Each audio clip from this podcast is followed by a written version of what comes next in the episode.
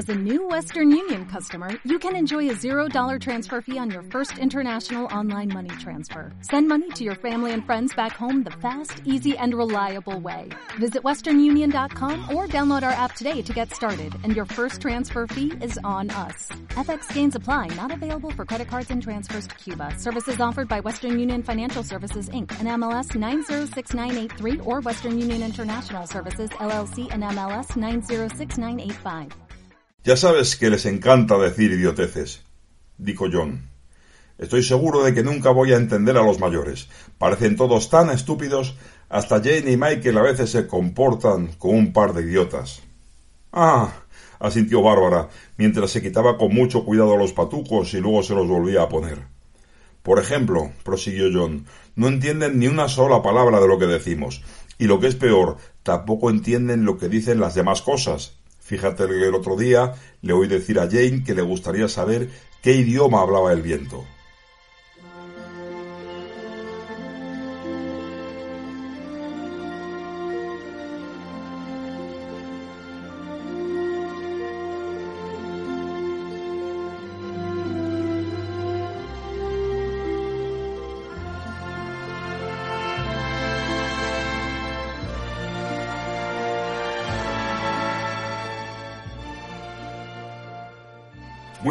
Chicas, chicos y bienvenidos todos a esta sesión prótesis, hoy en edición especial navideña.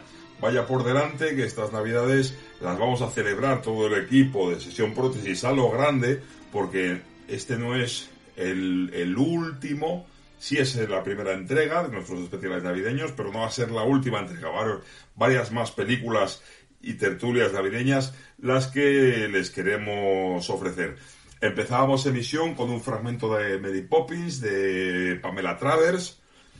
Es un fragmento que nos sirve para introducir esta película excelente, musical, cine fantástico para toda la familia, cine de animación mezclado con imagen real, una película absolutamente emblemática, quizá uno de los últimos grandes clásicos de la historia del cine. Ya saben ustedes que después del 64 ya llegan películas, digamos, bastante más modernas, no por ello mejores, tampoco peores, pero son diferentes. Pero hablamos de uno de los últimos grandes clásicos. Pamela Travers, una escritora singular, que escribe ocho novelas centradas en el personaje de Mary Poppins, que crea con ello una iconografía y un personaje totalmente emblemático de lo que iremos hablando a lo largo de este espacio.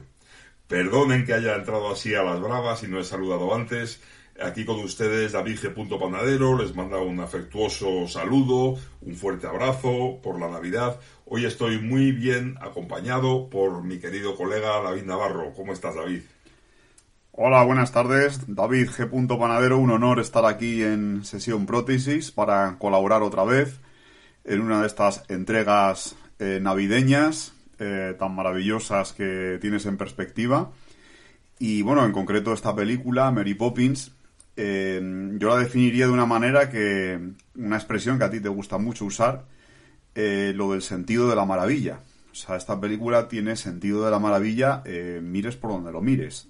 Desde el primer momento que empiezas a verla, yo, vamos, la he visto ahora, recientemente, para este podcast, aunque ya la había visto muchas veces. Pero es que es, empezar y, ya estás atrapado como en ese mundo mágico de maravilla. Entonces, yo creo que para una época así como las Navidades, resulta muy apropiado hablar de esta película. Muy bien tirado, David, y estoy totalmente de acuerdo que Mary Poppins derrocha sentido de la maravilla. Algo que sí que es cierto que en los últimos años o décadas cada vez se encuentra con más dificultad, pero aquí hay eh, a toneladas sentido de la maravilla siguiendo los rituales de este espacio, sesión prótesis, y ya saben ustedes que somos gente con bastantes cosas que, contar, o por lo menos intentamos contar bastantes cosas, lo intentaremos condensar a lo largo de una hora y cuarto, hora y veinte, que pensamos que, quiere, que queremos que dure la tertulia, eh, pero vamos a seguir los rituales de este espacio, que es acercarse a la madrugada cinefila. Ese momento, en este caso ya muy lejano en el tiempo, que no recuerdas con claridad, que es cuando estableciste tu vínculo de sangre con una película, cuando la viste por primera vez y participaste de alguna manera en la película, mm, estuviste a este y al otro lado de la pantalla y disfrutaste. Vamos a intentar atrapar los recuerdos.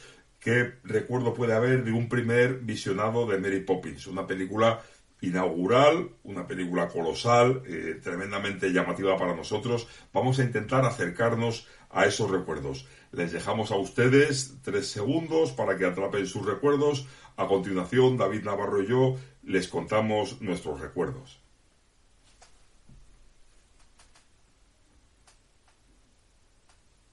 David, ¿has atrapado tus recuerdos?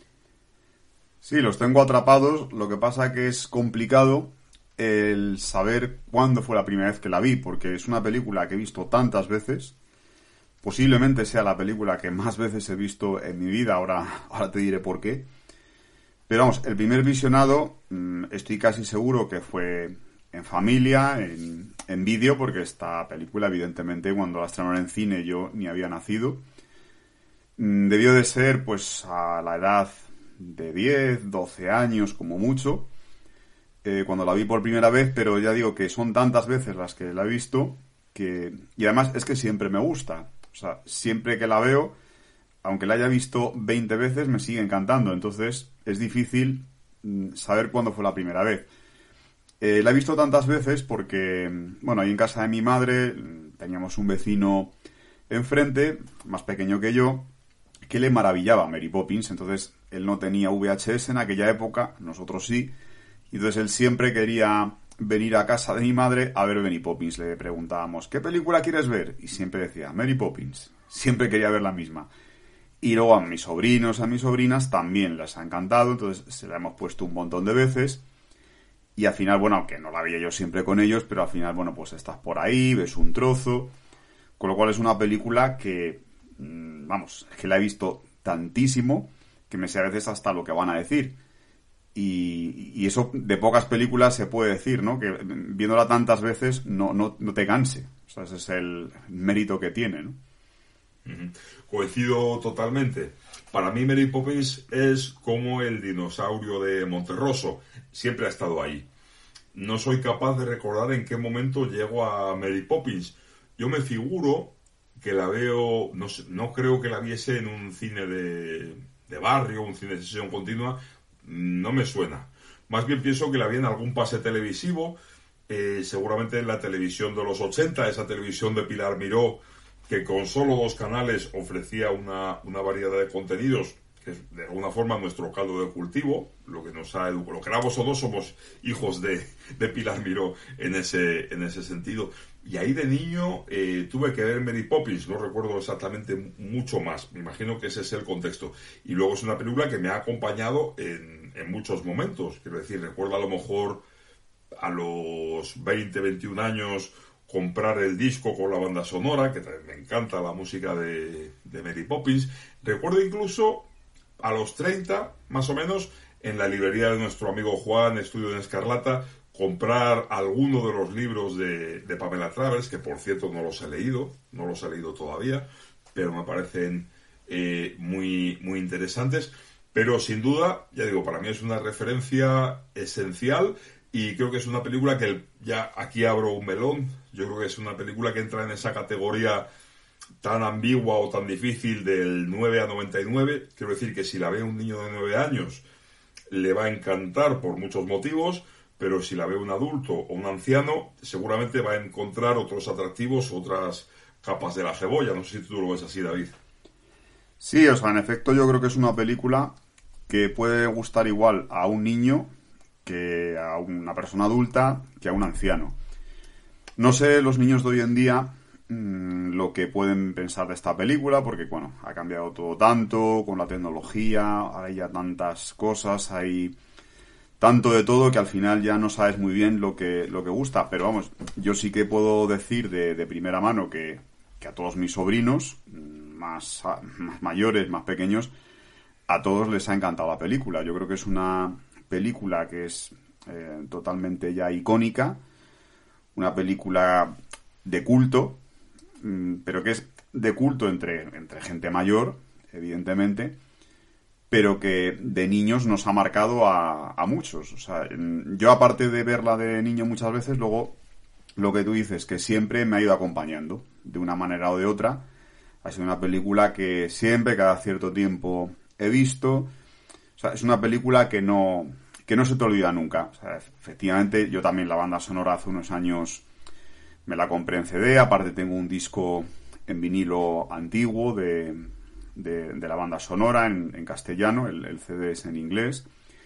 Y es que la música es impresionante, o sea, para mi gusto, mm, lo que tiene esta película, en diferencia a lo mejor con otras de, de Disney u otros musicales, es que mm, a mí me parece la música buena de principio a fin, porque hay algunas que dices, bueno, eh, tiene dos o tres temas bonitos, pero luego la música pues cansa un poco, eh, los números musicales te pueden hacer un poco pesados, pero es que mm, la música de esta película no, no tiene desperdicio. O sea, que es mm, a cual más, más maravillosa, ¿no? Y, eso... con muy buenas letras, además. Sí, sí. Muy ocurrentes. Sí, y, y, voces, además, mm, tan maravillosas como la de Julie Andrews, que es que mm, cantaba, vamos, tenía una voz preciosa.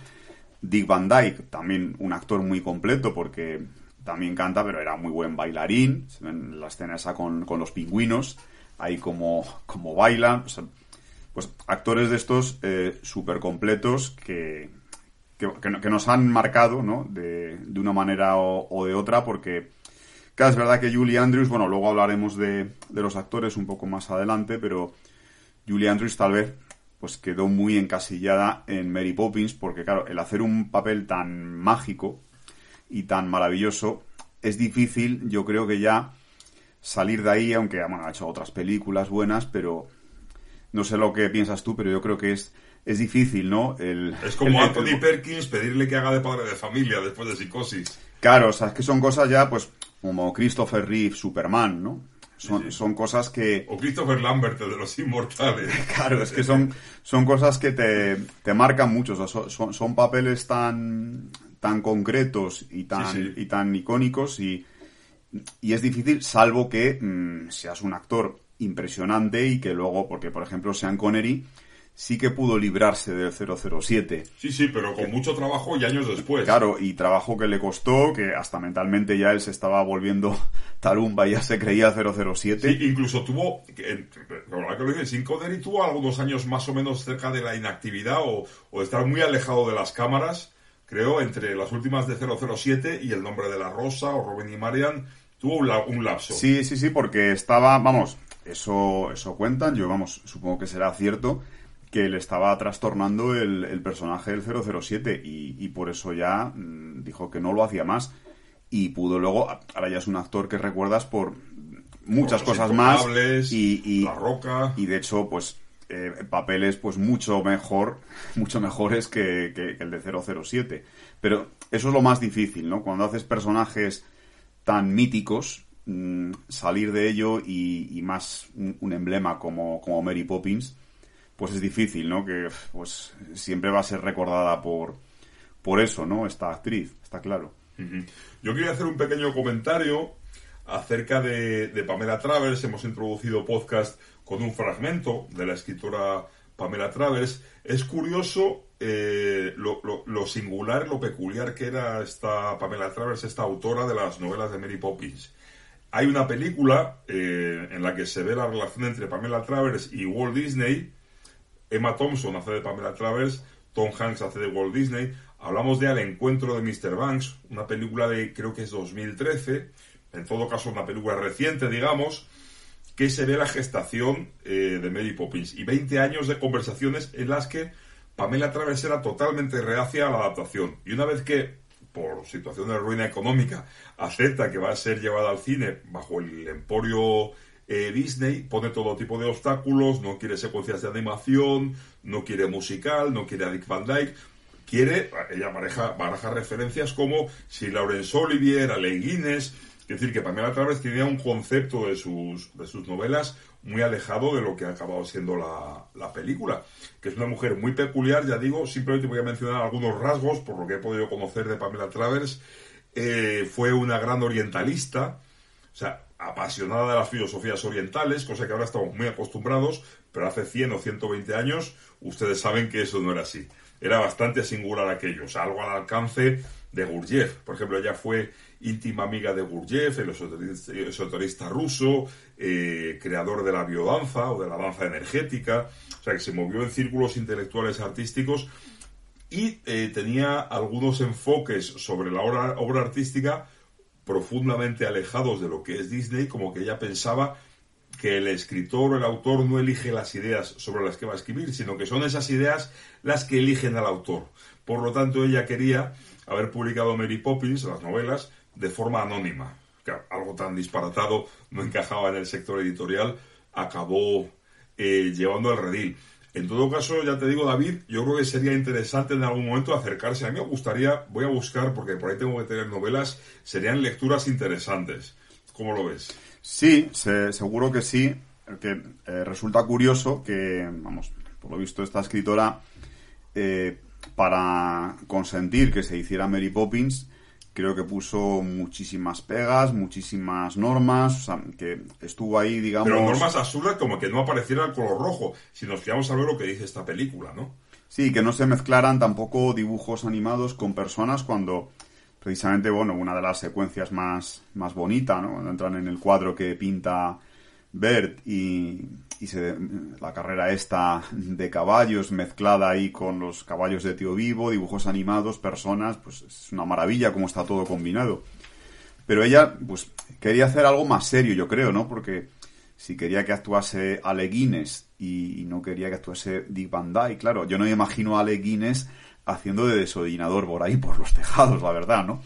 Sea, yo creo que ella querría dar otro enfoque, lo que pasa que, bueno, al final me imagino que tuvo que transigir con ciertas cosas y, bueno, el, resultado de, la película, que, bueno, en la época fue ya una explosión impresionante, ganó cinco Oscars, más creo que llegó a tener hasta 13 nominaciones al Oscar y se llevó cinco, o sea, fue una película que, que ya triunfó desde el primer momento y que ha perdurado ya pues toda la vida como, un cine mítico de Hollywood. Pues bueno, me imagino que al ver los resultados ella ya debió decir, bueno, pues ya no, no diré nada más. Pero bueno, los, los, libros evidentemente deben tener un enfoque muy, muy diferente, con lo cual sí que sería interesante acceder a ellos y, leerlos. Efectivamente, queda pendiente leer a, Pamela Travers en cualquier momento.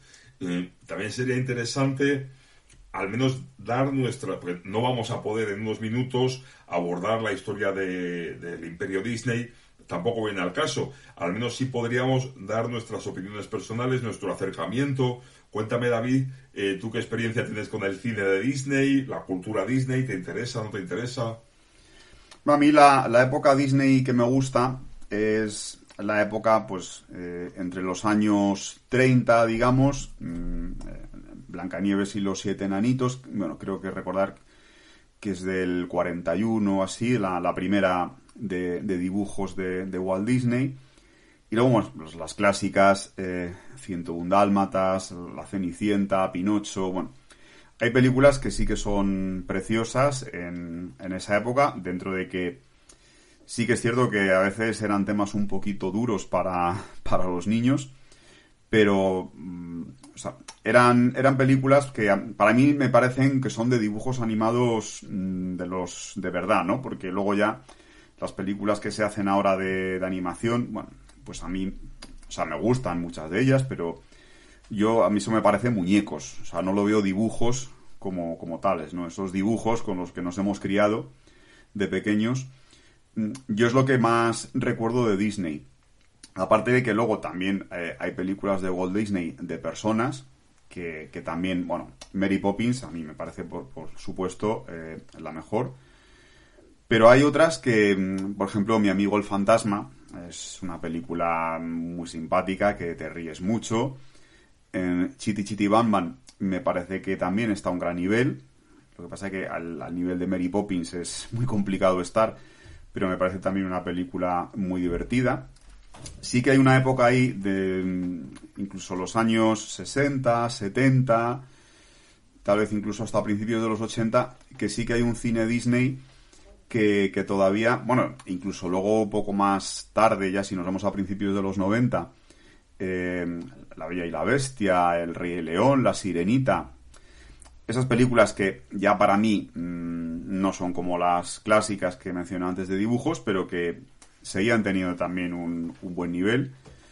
Pero después ya la verdad que, bueno, Disney ya sabemos hoy día en lo que se ha convertido y ya, bueno, eso me parece ya un poco una feria, ¿no? O sea, ya realmente de la Disney de ahora a la, a la Disney de entonces, pues poco, cualquier parecido con la realidad es pura coincidencia, ¿no? Como, como diría el refrán.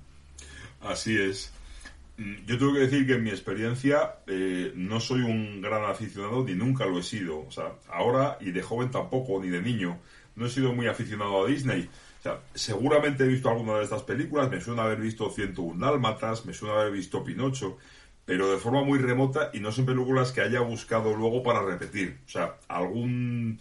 No sé explicarlo muy bien, pero sencillamente no me han llamado mucho la atención. O sea, sí puedo hablar a lo mejor películas de dibujos o de, o de animación o de marionetas en mi niñez que me hayan encantado, como por ejemplo Cristal Oscuro de Frank Oz o Tigre, Hielo y Fuego de Ralph Sí son películas que he ido siguiendo y que siempre para mí han sido cercanas. A mí el cine de Disney en general me ha dejado tibio y toda esta etapa que tú dices de los 90 ni las he visto. Tampoco me interesa, no dedicaría tiempo a verlas. Sin embargo, si hay una parte de Disney que sí me ha gustado siempre, que es, como decías, esas películas en imagen real. La Bruja Novata, Mi Amigo el Fantasma, Mary Poppins, para mí mis tres favoritas. Tampoco he profundizado mucho más. A lo mejor añadiría ya de forma tardía en los 80 Tron, El Abismo Negro, me parecen grandes películas. Al margen de eso, mmm, Disney no me termina de interesar.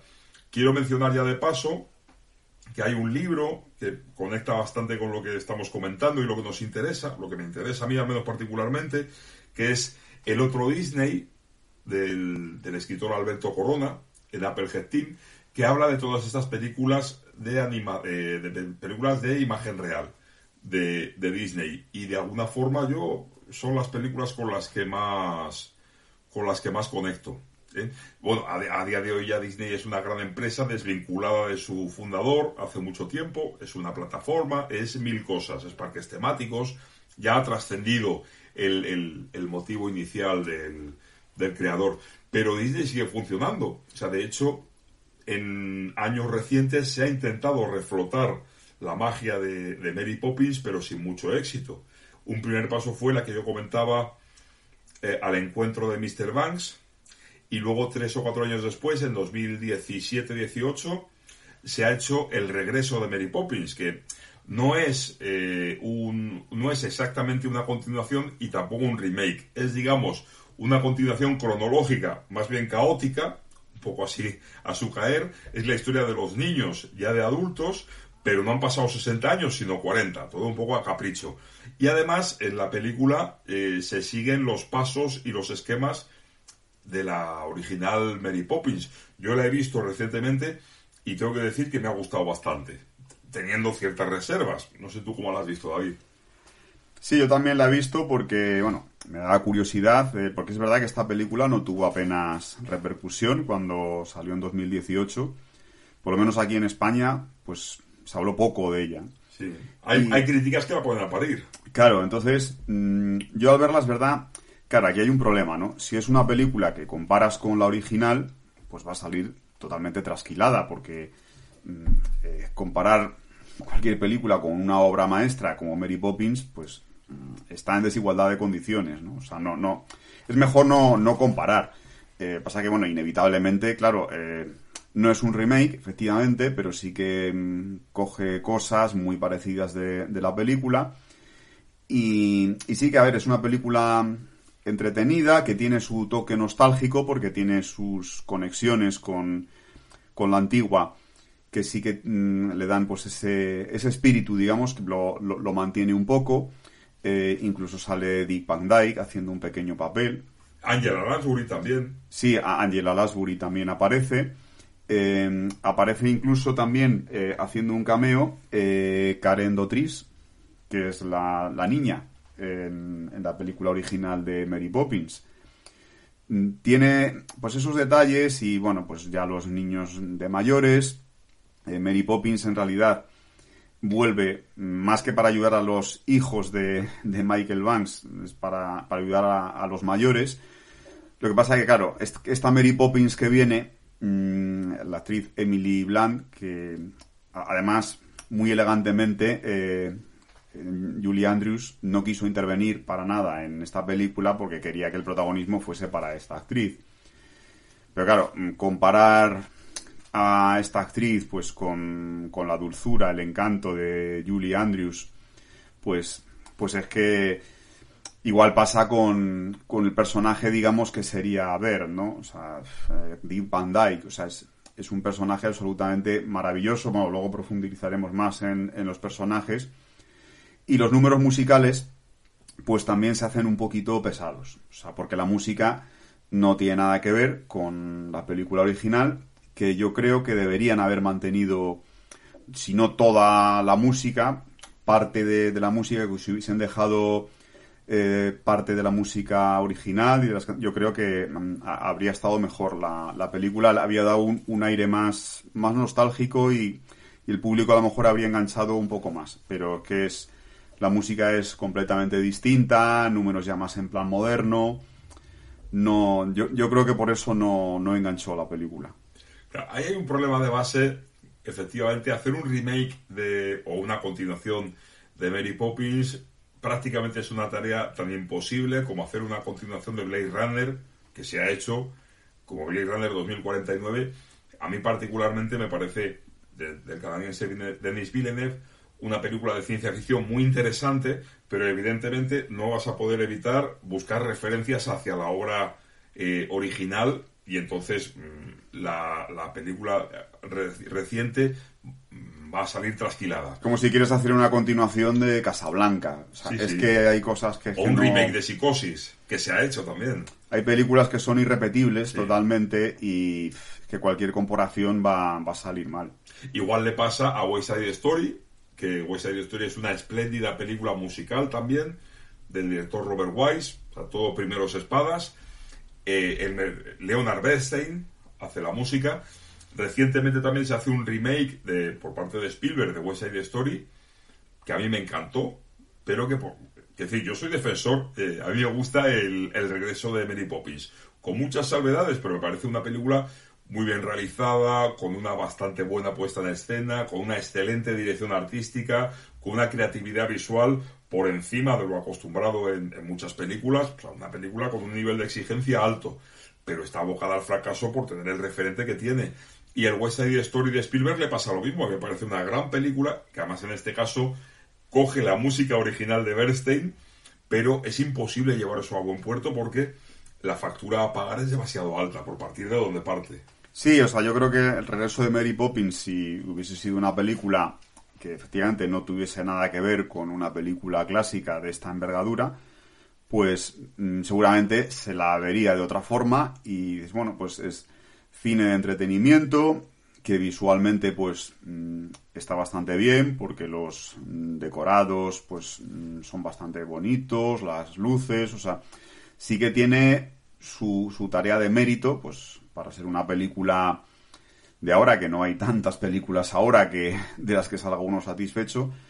Pero claro, mm, entrar en duelo con, películas tan míticas, pues, pues no. Eso es, es misión imposible, como dices tú.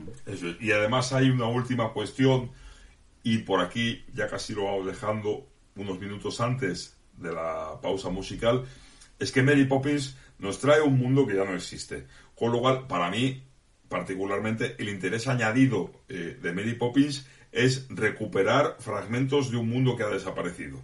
Eh, de un mundo utópico, de un mundo alegre, lleno de color, los años 60, los movimientos civiles, que al margen de la ideología de cada uno es evidente que hablamos de una sociedad donde la ilusión está mucho más alta y la creatividad está bastante más arriba.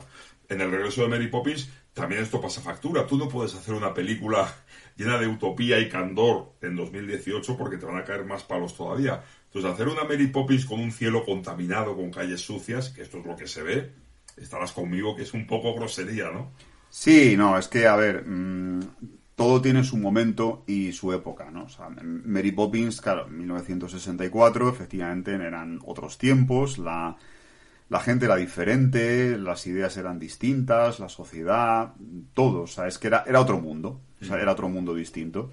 Entonces, mm, en, ese momento, pues una película que, bueno, tuvo un impacto tremendo y, lo ha seguido teniendo, pero por el, recuerdo, ¿no? Que, que, crea.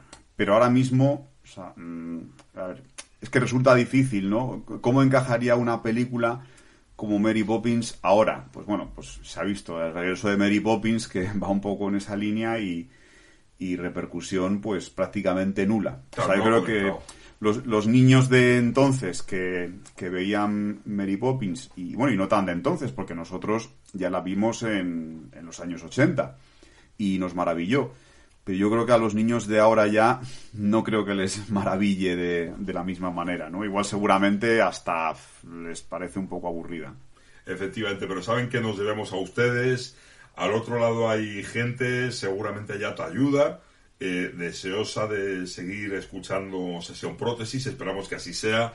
Entonces eh, vamos a hacer una pausa musical porque después de esa pausa musical David Navarro y yo eh, arremeteremos metiéndonos a fondo con Mary Poppins abusando de todos los spoilers que nos apetezcan. Están ustedes avisados, si quieren revisar la película es el momento para después seguir escuchándonos. Háganlo como quieran, pero sepan ustedes que a continuación de la pausa musical seguiremos con spoilers.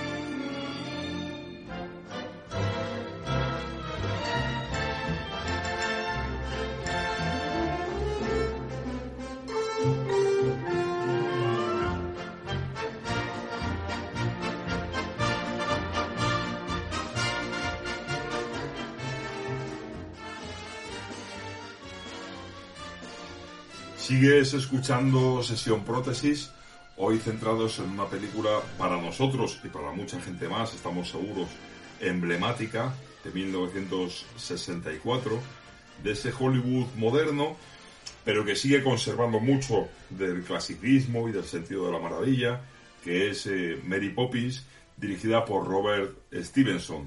David Navarro, ¿cómo lo llevas? Muy, muy buenas de nuevo, aquí sigo, preparado para empezar ya con los spoilers sobre Mary Poppins. Y además ahora nos toca discutir, porque sabes que tú me has recordado antes que hace muchos años discutimos por esta película. Sí, sí, efectivamente. Yo es que, vamos, tenía, como bien recuerdas, tenía yo un listado de, de películas, eh, pues como cientos de películas que, que iba viendo en VHS, luego ya posteriormente en DVD, y yo las tenía calificadas con, con estrellas cinco estrellas era obra maestra, cuatro muy buena, tres buena, dos eh, interesante, bueno, pues como hacían los periódicos, criticando las películas, ¿no? Y entonces yo a Mary Poppins la puse un 4. Y entonces me acuerdo que te lo dije y me dijiste, pero ¿cómo la pones un 4 a Mary Poppins? Es, es, una obra maestra, o sea, es, tiene que ser cinco estrellas. Y te decía, no, para mí es un 4 porque para cinco estrellas, bueno, le falta un poquito para ser obra maestra. Entonces tú te enfadaste y dijiste, a ti lo que te pasa es que no amas el cine. Y entonces luego, al cabo de los años, pues, pues he pensado que, tenía razón y he pensado, ¿cómo es posible? O sea, ¿cómo no le puse cinco estrellas a Mary Poppins? o sea, ¿cómo pude ser así de tacaño en, en ese momento, no? O sea, me, me he arrepentido siempre, vamos, y si encuentro ese listado, lo corregiré y le pondré una estrella más, seguro.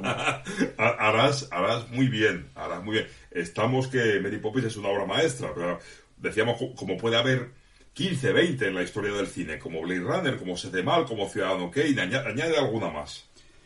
Sí, yo, a ver, yo la pongo como obra maestra mm, al nivel de Casablanca o al nivel incluso de, de, películas que han ganado todavía más Oscars. Eh, lo que el viento se llevó, Amadeus, Benur. Bueno, a ver, son... tampoco puedes comparar porque son superproducciones, pero mm, yo, o sea, en, un top 15, top 20 de las mejores películas de la historia del cine, eh, vamos, para, para mi gusto entrarían. Sin dudarlo, sin dudarlo. Y por continuar un poco con, eh, con, los esquemas y los puntos de sesión prótesis, vamos a hacer ahora un, un dramatis personae. ¿Quién hace cada papel en Mary Poppins? Empezamos por la protagonista absoluta, que es la que tiene toda la importancia, el personaje más dulce y más interesante, también más autoritario de toda la película, que es Mary Poppins, interpretado por Julie Andrews. Cuéntanos, David. Pues Julie Andrews eh, todavía vive, eh, nació en, el Reino Unido en 1935, es decir, que ahora tiene 87 años. Eh, ella yo creo que se debe encontrar más o menos bien de salud porque todavía hace alguna declaración, alguna aparición alguna vez. Pero bueno, evidentemente los años han pasado por ella como pasan por todo el mundo. Y está, bueno, yo creo que debe estar ya retirada hace mucho tiempo, ¿no? De, de todo esto de la interpretación, aunque no retirada del todo, porque, mm, bueno, de, de Julie Andrews, no, sé si estás de acuerdo conmigo, pero yo creo que lo más destacado de ella, o sea, por lo que más se le conoce, aparte de Mary Poppins, evidentemente, es por la película Cortina Rasgada de Alfred Hitchcock, que hay, vamos, un papel también espectacular con, con Paul Newman, una película buenísima que es además de poco después de Mary Poppins, de 1966. Y luego otra muy famosa, Víctor o Victoria, que esta es de 1982, que el director de esta película es Blake Edwards, que fue su segundo marido. Mm, su segundo marido que falleció en 2010, es decir, que estuvo casada con él hasta que, hasta que falleció. Yo creo que es lo más famoso que ha hecho ella. No sé si hay alguna que, que se me escape, que a lo mejor se te ocurra, pero yo creo que es lo que, lo que hablábamos. Yo creo que un personaje tan fuerte como Mary Poppins, yo creo que la, la marcó demasiado en su carrera y, y, por eso ha sido una actriz que sí, que ha hecho muchas películas, ha hecho televisión, pero ya nunca tuvo la repercusión de un papel así. Porque entrar en, en esa magia y luego ya mm, hacer ya papeles ya más, más corrientes es difícil. Sigue como curiosidad, eh, ella ha sido la voz de, de Shrek, o sea, en, tanto en Shrek 2 como en Shrek 3. Eh, la voz de la reina Lilian, mm, ella ha sido la que ha hecho el doblaje en, en la película de Aquaman, también que eso ha sido eh, lo más reciente en 2018, o sea que, que ha sido actriz de doblaje hasta, hasta hace cuatro años, como mm. quien dice, aunque me imagino que habrá sido eh, muy poco, o sea, Aquaman habrá sido alguna escena concreta, pero bueno, es Rec es de hace más tiempo, del 2005, ahí sí que, bueno, ella pues ha tenido siempre una, una gran voz y ahora ya, pues bueno, con la edad que tiene, pues evidentemente estará ya un poco la voz ya más castigada, pero bueno, una, una soprano con una voz potente y, y, maravillosa.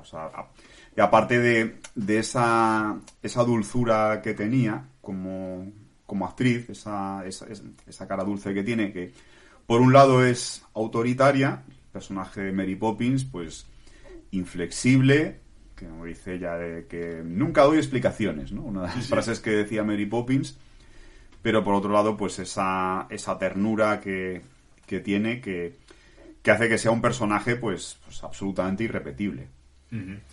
El otro personaje destacado, eh, que se lleva los mejores momentos de la película, sería el desollinador que hace Dick Van Dyke. Ya decimos que Mary Poppins no es una película en, la que los actores den bien ante cámara y saluden y ya está. Hay un trabajo físico, una interpretación, canto, todo tipo de habilidades ante la cámara. ¿no? Es impresionante Dick Van Dyke también. Sí, Dick Van Dyke, eh, el personaje de Bert, a mí me maravilla este personaje porque es una persona que no existe, una persona así, pero que te gustaría que existiera, ¿no? Es como decir, joder, eh, qué maravilla sería que existiera alguien así, o sea, porque es como una persona súper completa, que es, puede ser hombre orquesta, eh, puede ser eh, pintor de pintar cuadros en las aceras, puede ser vendedor de cometas, puede ser desollinador, lo que sea. Hace lo que sea, pero con una simpatía, con un cariño, mm, con, con, una ternura hacia, hacia todo el mundo, hacia los niños especialmente que le hacen también un personaje mágico. No tiene la magia de Mary Poppins porque no tiene sus poderes, pero realmente se hace también un personaje eh, casi mágico. de hecho, bueno, Dick Van Dyke eh, también vive todavía. Nació en, Estados Unidos en 1925, o sea, tiene 96 años. la edad de mi padre. sí, sí, o sea, eh, Dick Van Dyke, de hecho, en el regreso de Mary Poppins hace un pequeño papel. Eh, sale en, esa película eh, haciendo un pequeño papel. Y luego, bueno, aparte, eh, Dick Van Dyke, pues pasa un poco igual, ¿no? Personajes tan fuertes que luego tampoco ha hecho cosas que se le hayan recordado mucho, porque, bueno, en los años 60 tenía un show en televisión en Estados Unidos, que era el show de Dick Van Dyke, que tuvo bastante éxito. Y luego, curiosamente, en los años 90, ya siendo ya un hombre más, más mayorcito, eh, tuvo una, una, vamos, un personaje principal en una serie llamada Diagnóstico Asesinato, que se, estrenó aquí en España en, los 90 y tuvo bastante éxito. Hacía de médico que, investigaba crímenes, pero que bueno, que estaba ya muy lejos, ¿no? Ya con otro aspecto, ya casi de anciano. Y, y por eso digo que, que personajes así que han tenido una fuerza tan, tan grande, ¿no? Como es Mary Poppins y es Bert, pues los dos personajes principales de, la película, pues esos actores, pues, pues todo el mundo los va a recordar siempre por eso. O sea que realmente es, difícil que luego hagan... Eh, bueno, está luego eh, Chiti Chiti Bam también hace el personaje principal y es un personaje también muy entrañable, muy divertido, pero no, no tiene ese poderío, no tiene esa magia, bueno, por lo menos en mi opinión. Oye, David, tal y como has escrito a Dick Van Dyke, yo te hago una pregunta. ¿Qué tal lo hubiera hecho de Spider-Man? Pues seguro que habría sido un, buen Spider-Man, ¿eh? Sí, sí, fíjate, ahí hay un proyecto. haciendo un Spider-Man así, un Peter Parker jovencillo, así con, su sentido del humor y eso, mm, yo, creo que sí, que podría haber encajado, ¿eh? A ver si tiene hijos, alguno puede encajar. Y luego, eh, digamos que estos son, pues, Mary Poppins, el desollador, las personas, los personajes de la película que hacen cosas. Pero hay otros personajes a los que le pasan cosas, que básicamente son para mí los niños. Michael, Michael Banks y la hermana. ¿Eh? También papeles muy destacados porque nunca se han visto niños tan icónicos, tan encantadores. Sí, de hecho, estos, estos dos niños, eh,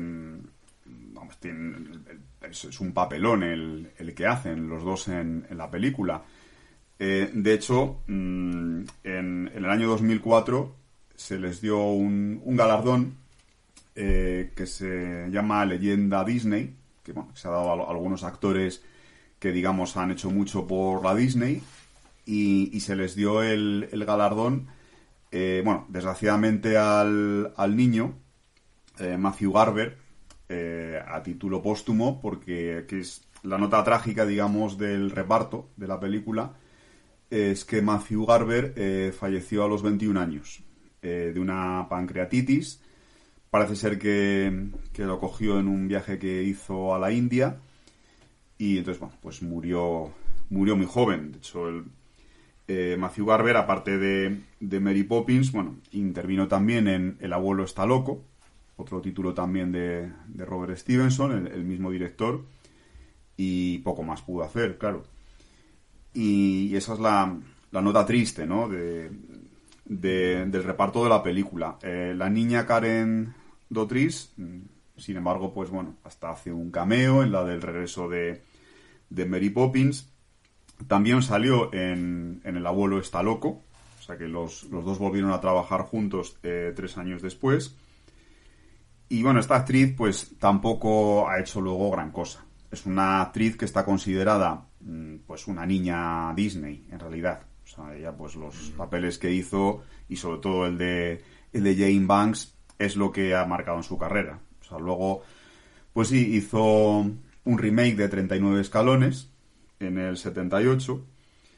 Eh, y bueno, como digamos también así anécdota, eh, una serie inglesa que a mí me encantaba, arriba y abajo, de los años 70, pues ella sale en siete capítulos. Pero realmente esta actriz mm, está, vamos, es recordada por, por lo que hizo de niña más que por lo que ha hecho de mayor. Claro, y si te parece, casi por aquí lo podríamos dejar, porque quitando el diseñador, Mary Poppins, los niños, podríamos mencionar a los padres, pero que hacen papeles más bien anodinos o, de transición, para que se luzcan el resto de los personajes. No sé si lo ves así. Quizá el padre, no sé cómo, qué te parecen los padres de los niños. Sí, el padre, bueno, mm, sí que es un personaje importante por su evolución, ¿no? Porque es un hombre muy, muy aburrido, demasiado disciplinado, eh, no hace caso de sus hijos, siempre está pendiente del trabajo. el personaje, digamos, ahí gris y gruñón de la película, ¿no? El que hace que, bueno, que caiga gordo, decir, pobrecitos niños, no les hace ni caso, les tiene abandonados y, sin embargo, bueno, la evolución que experimenta el personaje al final, pues casi es el más divertido de todos. Eh, pues gracias a, la magia de, de, Mary Poppins, ¿no? Como... Y bueno, y también de Bert, que también interviene mucho en el discurso que le da al padre al final. Es a ver, es todo muy utópico y muy bonito, evidentemente la realidad pues desgraciadamente no, no es así, pero que bueno, inspira mucha mucha ternura al decir, bueno, el, cambio que da este, este padre, ¿no? Que de, pasar de sus hijos a, bueno, a convertirse en un padre divertido, eh, que esté pendiente de ellos, eh, los niños están felices. Mm, bueno, sí, me parece bonito, aunque sea un poco irreal, porque las cosas no son tan fáciles, pero sí que me parece un, personaje interesante en ese sentido, aparte de que, bueno, él también canta alguna canción, que, que también lo hace bastante bien. Pero bueno, este actor, eh, David Tomlinson, eh, tampoco hizo gran cosa, aparte de, de esto. Fue eh, teniente en la Segunda Guerra Mundial, o sea, tiene sus, como teniente de, teniente de vuelos. Hay, de hecho, hay bastantes fotos ahí de él como militar, o sea, que tuvo una, carrera militar. Y luego ya hizo bastante cine, o sea, es verdad que hizo bastantes películas, pero no, no fueron películas tampoco de, de gran tirón. Vamos, la última, eh, como así como curiosidad, eh, una en 1980 con, con Peter Sellers, que es la, el diabólico... El, diabólico plan del doctor Fumanchu. Ah, esa la quiero ver. Eh, sí, eh, ese fue su, último título y bueno, pues sí, tiene, tiene pinta curiosa la película. Pero vamos, este actor pues mm, digamos que, igual, el señor Banks fue su papel principal de toda su vida. Y lo mismo con la madre, eh, Glynis Jones, esta actriz eh, nacida en 1923 en Sudáfrica, eh, todavía vive. Tiene 99 años. O sea, parece que hay un milagro en torno a Mary Poppins, ¿no? Todos alcanzan la longevidad. Sí, sí, o sea, increíble porque esta, esta actriz, eh, vamos, que todavía esté, esté viva, no sé en qué condiciones estará, claro, con, 99 años. Pero a pesar de que en, en los años 50 hizo bastante cine porque además estaba considerada como una sex symbol, sea, como una de las grandes bellezas de, la historia del cine de los 50. Pero aparte de títulos así de La Vuelta en 80 días de, Michael Henderson del 56, tampoco hizo películas así demasiado destacadas. Luego sí ha salido en, series así más modernas que, conocemos, como el Batman de los 60 o, o Cheers, o se ha escrito un crimen, ya series de los 80, pero que bueno, que hacía apariciones breves pero no, no ha tenido tampoco eh, gran repercusión y bueno, mm, con la edad que tiene me imagino que ya estará muy retirada de, todo esto hace tiempo. Sí, sí. A mí la verdad que lo que más me sorprende en, en visionados actuales de Mary Poppins es aquello que para ciertas personas podría ser un lastre. Quiero decir, el hecho de enfrentarte a ver una película en estudio, eh, con esos decorados construidos en estudio. A día de hoy estamos muy acostumbrados a que las películas transcurran en escenarios reales. Y en Mary Poppins no es así, son reconstrucciones un tanto teatrales de calles, eh, de ubicaciones, de azoteas, parques, todo en estudio. ¿no? Y luego aparte los trucajes, el tecnicolor. Esta película tiene un color mm, que hoy en día ya no se ve. Mismamente el regreso de Mary Poppins, simplemente por la técnica, además por vocación de estilo, no puede exaltar tanto el color. Pero un poco la alegría, la euforia del color de Mary Poppins, los trucajes, las pinturas mate, la integración de dibujos animados y personas. Yo creo que esta película tiene una personalidad visual única. Yo antes te decía, a mí me, enseñas un fotograma suelto de Mary Poppins y reconozco de dónde viene. Sí, sí es que además es una película que, que nada más empezar, mm, ya la panorámica que se ve de la ciudad de Londres y, la música, que, la, la obertura de, de, Mary Poppins, que digamos es una combinación ¿no? de los temas principales de la película, ya te empieza a fascinar. O sea, ya desde ese momento quedas atrapado en el sillón y, maravillado por lo que estás viendo y por lo que estás escuchando. O sea, es una película que te atrapa tanto visualmente eh, como, como en su, en su audio, ¿no? Como musicalmente. O sea, mm, me parece magistral esa, esa combinación que tiene. Y efectivamente, pues mm, son todo estudios, o sea, las calles de Londres, eh, la, calle del Cerezo 17, es la, casa donde viven los, los señores Banks, ¿no? Que, que pues todo el recorrido hasta que llegan a, esa calle, pues son todo decorados, pero parece que estás ahí de verdad en, en Londres metido y pues resulta una, una maravilla visual la, película y eso, lo que dices tú de cómo combina eh, los dibujos animados con las personas, mm, me parece de un mérito muy grande para, para la época. Esos efectos visuales que, por supuesto, se llevó el Oscar, claro, efectos visuales. es curioso cómo eh, lo resuelve el regreso de Mary Poppins, que de alguna forma, eh, siendo una película de, inspiración informático, digital y en la plena actualidad, evoca un poco el ambiente retro. No se meten dentro de un, de un, de un dibujo en el suelo hecho con tiza, se meten dentro de una cerámica, dentro de una, de una sopera, en los dibujos de la cerámica. ¿no? Pero de alguna forma, en, la versión actual se respeta también ese ambiente tradicional de la película.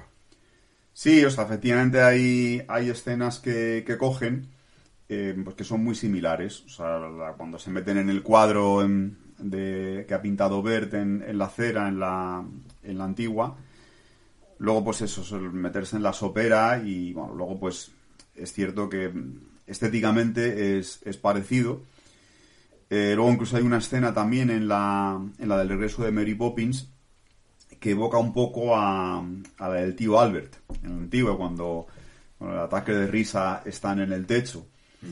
Pero, pero bueno, mm, para mí está a años luz, digamos, el, primero por, por la música, porque la, música ya no acompaña de, la misma manera y el encanto de los personajes también, también está muy lejos. O sea, dentro de que, es una película, pues, que tiene sus curiosidades y, sus cosas interesantes, pero es que entrar en el cuerpo a cuerpo con, semejante obra maestra es que, es que cualquier película va, va, a salir escaldada. O sea, ya sabes que, bueno, que, que a lo mejor soy yo un poco nostálgico de más, pero que a veces te lo he comentado, ¿no? Yo, una película hoy día que me guste y que me marque, como, me han gustado películas no solo de los años 60, sino incluso posteriormente, mm, películas de los, de los 80, de los 90, mm, realmente me parece muy difícil, Hoy día que ver una película que, que salga del cine o, bueno, de la televisión o donde lo vea, como con la sensación de decir, mm, ¿qué peliculón he visto? ¿Cómo, ¿Cómo me ha llenado? ¿Cómo me ha calado?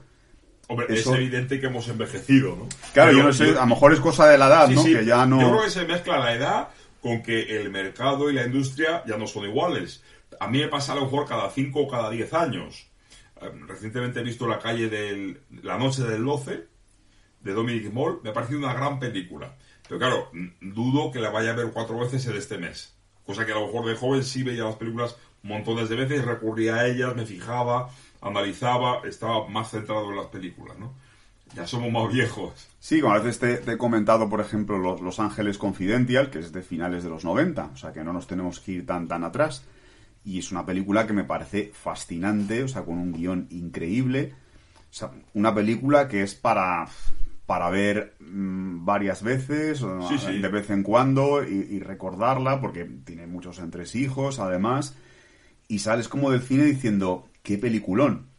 Eso hoy día, pues, mm, resulta casi imposible. Yo creo que se mezcla un poco las dos cosas, ¿no? Que ya no se hacen películas así de buenas, así como así, y que a lo mejor ya nosotros pues no nos llena tanto, ¿no? A lo mejor una persona más, más joven, pues igual sí que, sí que tiene otra percepción. Sí, puede ser. Pero sí, yo pienso que habiendo grandes películas hoy en día, están más escanciadas. Están más escanciadas. Coges el año 1994, 1973, bueno, puedes encontrar montones. 2017, ahí ya soy un poco más escéptico. Volviendo a Mary Poppins, mm, una cosa que me llama muchísimo la atención es, eh, aunque no es una película, yo creo que Mary Poppins, que estamos hablando hoy, no es una película que esté muy presente en las conversaciones de la gente. Vamos, no lo sé. A mí nadie me ha mencionado esta película en, cinco, en los últimos 5 o 10 años. Pero si mirásemos en Twitter, en, redes sociales, seguramente no, no, creo que sea una película sobre, sobre la que haya grandes debates. Pero yo creo que es una película que es muy vigente por muchas cosas. Decíamos de Pamela Travers, que es orientalista, que es budista, que le gusta la filosofía zen. Todo eso que hace 100 años era pólvora, hoy en día es lo más normal del mundo. O digamos esa vertiente del feminismo que se ve en Mary Poppins, la mujer empoderada, como podríamos decir hoy, toda esa, ese resultado de los movimientos civiles, el mundo del trabajo, esa filosofía anticapitalista, por decirlo de alguna forma. Igual estoy exagerando, pero yo creo que muchos de los elementos de Mary Poppins siguen estando presentes, incluso más potenciados al día de hoy. O sea que es una película de la que podríamos seguir sacando enseñanzas a lo mejor. Sí, además sorprende en, esa época, ¿no? En, 1964, eh, cómo trata el, tema del feminismo con, bueno, la eh, Winifred, la madre de, de los niños, que, bueno, pues es una feminista, que va a reuniones con sus compañeras feministas. Sufragistas. Sí, está, está puesto pues mm, muy en plan comedia, es decir, que, que no te lo puedes tomar muy en serio, pero bueno, deja ahí la cosa de decir, bueno, es una mujer que está un poco ahí oprimida por, por un marido tan, tan aburrido, tan, tan machista en el fondo, ¿no? Porque, bueno, pues está, él solo piensa en, en su trabajo, que los niños los cuide la niñera y, que la madre se ocupe de lo que sea y, era lo suyo, ¿no? Entonces, esta mujer, pues bueno, está intentando ahí por otra vía conseguir sus derechos, pero es verdad que lo hace un poco en plan de decir, bueno, esta mujer es como un poco e-, exaltada feminista, es como muy a lo loco, ¿no? O sea, piensas, pobres niños, ¿no? Con, una madre que está un poco chalada y, con un padre tan, tan opresor y tan, y tan plasta, ¿no? Y tan aburrido. Sí, pero de alguna manera la película va apuntando, porque por ejemplo también yo creo que se centra mucho en personajes obreros, en personajes humildes, alzando un poco a los desheredados de la sociedad, criticando a los poderosos. O sea, es una película con un discurso, digamos, populista a favor del pueblo, que no es ninguna tontería, ¿no? Sí, porque, por ejemplo, los desollinadores, ¿no? Pues cuando van todos ahí a, a montar la que montan en, en la casa, pues como todos personajes entrañables, simpáticos, y sin embargo el banco eh, lo ponen como un lugar eh, súper oscuro, siniestro. O sea, la escena que los dos peniques, famosa, ¿no? Pues cuando empieza Michael, el, niño, devuélvame mi dinero, y claro, todo el mundo, le están quitando el dinero, y bueno, la, la que se monta ahí, ¿no? Y luego cuando van a, despedirle al, padre que le convocan a las nueve de la noche, esa escena ¿no? me llama mucho la atención. Entra y es un plano en el que solamente se ve ahí un poquito de luz, la mesa donde están los banqueros y el resto todo es oscuro. O sea, el, banco lo ponen como un lugar absolutamente lúgubre y, tenebroso. Entonces es una crítica clara a, los bancos en, en, aquel momento que, bueno, pues se, quiso hacer de esa manera, pero claro, cualquiera que lo ve, y, más un niño, ¿no?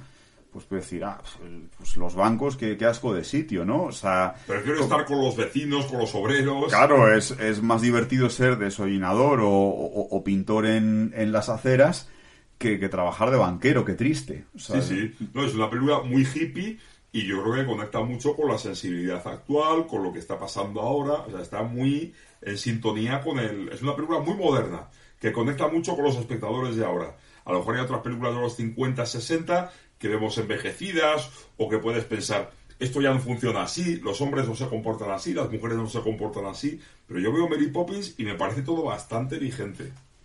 Y a mí otra cosa que me, gusta mucho de esta película es cómo combina eh, el humor, o sea, tiene en golpes de comedia muy buenos, lo combina con también puntos con, con, algo de, tristeza. O sea, tristeza. No es una tristeza en plan drama, pero sí que, o sea, por ejemplo, hay, escenas tan divertidas como cuando le ayuda a Mary Poppins a recoger los, los juguetes, ¿no? A, los niños, que, se vuelve ahí una, locura ahí en, la habitación, ahí ya se descontrolan ahí con la magia de Mary Poppins recogiendo los, los juguetes, o sea, escenas así cómicas de ese tipo o, o puntos como el, el señor Banks, aunque va de serio, pues a veces como que te ríes de él, ¿no? Pues cuando dicen, mm, quiero que afinen el piano, quiero que mi piano esté afinado, y le dice la mujer, pero Michael, si tú no tocas el piano, y se queda así, aquí todo serio, dice, Winifred, eso es una observación impertinente. tiene puntos así muy, muy buenos, eh, graciosos, cómicos, pero luego por otro lado tiene su lado melancólico, no sé si estás de acuerdo en la la escena esta de, de las palomas, la, la, señora esta que vende comida para las palomas y que cuando Mary Poppins le canta la canción a los niños, eh, que es, es, una canción preciosa, o sea, que es que te, te toca la fibra sensible, ¿no? Y esa viejecita ahí con las palomas, o sea, tiene, tiene su lado también melancólico y, y luego su lado, pues, también un poco triste, digamos, el, el final, es un final que, es bueno, porque es un final que, acaba fenomenal, la película. Pero con un punto triste, o sea, no es un final tampoco que sea de decir, ah, qué bien, todo guay, todo perfecto. Y acabamos en quinta marcha, ¿no? Claro, o sea, eh, porque sí, que Mary Poppins consigue lo que se había propuesto, pero bueno, pues ella eh, se va y se va con, pena de dejar a, esos niños a los que ha cogido tanto cariño, pero ella tiene que seguir eh, ayudando a, otros niños, ¿no? Es como una especie de hada madrina, o sea, haces un, una hada madrina que su misión es ayudar a niños y, claro, niños con los que se encariña, lógicamente, y, pero luego les tiene que dejar. Y es un poco ahí como, como una especie de de fugitiva, ¿no? Porque tiene que ir siempre de, casa en casa, pues claro. arreglando situaciones familiares. Sí, a, mí dentro partimos de que es una película sencilla, más o menos esquemática, para números musicales, con cierto humor y fantasía, pero mm, para mí Mary Poppins tiene algún momento conmovedor. O sea, quiero decir que, que a lo mejor es por los años que llevo viendo la película o por la familiaridad que tengo con la película pero creo que toca fibras interesantes y que tiene un registro muy especial. O sea, que apela a algo, algo nuestro muy, muy hondo. Y no lo puedo decir de otra manera. Pero de alguna manera creo que es una película memorable por eso. Porque no es una película neutra. Porque la vemos, la recordamos y la experimentamos. ¿no? Y de alguna forma me sigue... A ver, ya la he visto bastantes veces. No tantas como tú, pero me sigue aportando cosas o me sigue entreteniendo, ¿no? Sí, yo es que no me canso de verla. O sea, mm, yo es que es verdad que Hacía tiempo que no la veía, eh, la he visto ahora recientemente, pero si la tengo que ver otra vez dentro de un mes o dos meses, la veo y seguro que me va a gustar. O sea, porque es que em, la música es tan buena, visualmente te atrapa de esa forma, que ya solo con eso, pues digamos que, te tiene enganchado, aunque ya el argumento te lo conozcas, pero es que es un, espectáculo visual y, musical pues impresionante. Y no sé si quieres que vayamos cerrando, quieres aportar algo más sobre Mary Poppins, poner un broche de oro, dime qué te apetece. Pues yo, a ver, lo único que, que diría sobre esta película es que, bueno, la recomiendo, por supuesto, a todos los públicos, niños, eh, adultos, mayores, bueno, de, de, todas las edades, porque es una película para todas las edades. Y sobre todo los, los niños de, de hoy día que, bueno, que están tan, tan absorbidos pues, por la tecnología, en fin, los tiempos han cambiado ya tanto, pues que esta película yo creo que, que sería de visionado obligatorio para, para cualquier niño o para cualquier adolescente. O sea, yo creo que desde el punto de vista artístico, luego te enganche más o menos el argumento, pero desde el punto de vista artístico mm, me parece que, que vamos, merece mucho la pena para, para cualquier persona, ¿no? O sea, yo creo que es un, un visionado que, que todo el mundo debería tener y, a ver, yo creo que es una película que gente de nuestra edad eh, la debe haber visto casi todo el mundo, eh, gente más mayor también. Pero ya gente más jovencilla, mmm, seguramente, pues Mary Poppins sí, les sonará algo el nombre, pero pero igual tampoco saben mucho de ello. Vamos, no sé tú qué Sí, sí. piensas de esto. Es que es posible porque es curioso que ha habido un par de intentos de relanzamiento del mito, digamos. Eh, Está la película del encuentro de Mr. Banks, que ha tenido buenas críticas. Eh, pero tampoco pienso, no sé hasta qué punto se puede medir, ¿no? Yo no veo mucha conversación acerca de esa película. Y del el regreso de Mary Poppins, menos aún porque directamente ha recibido muy malas críticas, para mi gusto injustas, porque pienso que tiene ciertas virtudes la película que no, no, es, eh, no es responsable saltarlas por encima. O sea, el regreso de Mary Poppins tiene ciertas virtudes. Pero, pero es una película mm, bastante, bastante olvidada. Pero aquel que la vea, si es por primera vez, desde luego va a ser un bombazo. Y si la has visto más veces, vas a reencontrarte con personajes que te gustan. Yo para cerrar diría que aquí sin duda hay algo de, de Pamela Travers. Hay mucho, hay mucho de Pamela Travers, aunque ella no lo quisiera. Aunque vendiera los libros por compromiso, no sé hasta qué punto luego pudo encandilarse con la película, pero en principio ya no quería que se hiciera la película. Pero sin embargo, Pamela Travers tenía unos planteamientos eh, muy ambiciosos, unos planteamientos muy ambiciosos en las que ella hablaba de integrar la sombra, la parte oscura que tenemos, una película de toma de conciencia de, de, una niñera que acepta a que los niños acepten el mundo en el que viven, o sea, unos planteamientos abstractos ambiciosos. Y aunque hay muchos pasos, y el cine es un arte industrial, y la película no es exactamente igual que las novelas, no he leído todavía las novelas, yo creo que algo de estos planteamientos un poco ambiciosos están en, en la película, porque la película consigue, eh, con Mary Poppins, eh, alzar a lo más alto eh, un, un arquetipo. Y eso no lo hacen todas las películas. O sea, quiero decir que cuando hablemos de Mary Poppins, nos acordaremos de Mary Poppins, le pondremos rasgos y atributos, características, y será para nosotros casi un modelo a seguir. O a no seguir, pero la tendremos muy presente. Pero sabemos cómo es Mary Poppins. Si hablamos ahora de Chitty Chitty Bang Bang, yo no me acuerdo de ningún personaje. Sí, no, evidentemente. O sea, en Chitty Chitty Bang Bang, no, ¿te acuerdas del coche? Del inventor. Sí, del coche que vuela y tal. Pero, o sea, no es una película que, que te deje tan marcado. O sea, Claro. en- en Mary Poppins es, es un personaje que, pues yo creo que de los más mágicos de, de la historia del cine. Lo- Y, y a eso voy, que es que eh, Disney se enamoró de las novelas y estuvo 20 años luchando porque, por llevarlas a cabo y la llevó en sus términos, en su terreno, de acuerdo, pero partió del trabajo de Pamela Travers, o sea, que de alguna forma cogió el testigo y Pamela Travers fue ambiciosa con su obra, ¿no? Y el resultado es un icono, o sea, eh, a día de hoy mm, Mary Poppins es un icono que si, salimos a la calle y nos fijamos en mujeres, no digo que encontremos una exactamente igual, pero encontraremos algo de Mary Poppins, ¿no?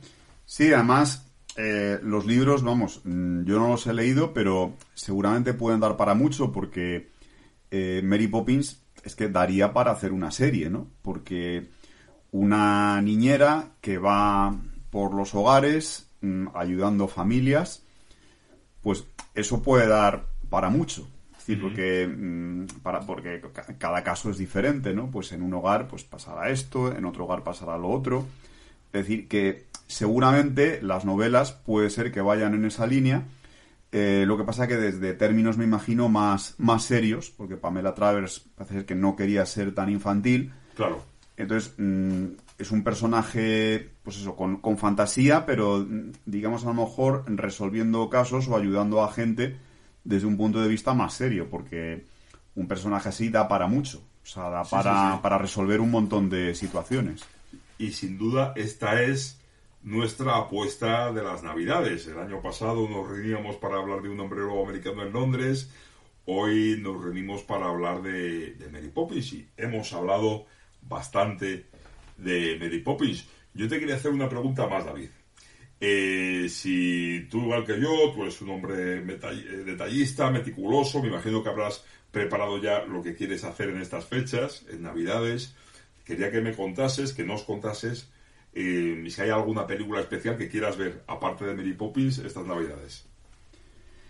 Pues hombre, aparte de, de Mary Poppins, una película, digamos, así muy navideña, que, es, bueno, totalmente navideña, que, también recomiendo al que no la haya visto, eh, Que Bellos Vivir, porque es una película que, mm, bueno, la mayoría de la gente ya, ya la habrá visto, pero para el que no la haya visto, o hace mucho tiempo que no la haya visto, es también una película con una magia muy especial, y además, bueno, eh, James Stewart es una de mis debilidades, es de mis actores favoritos.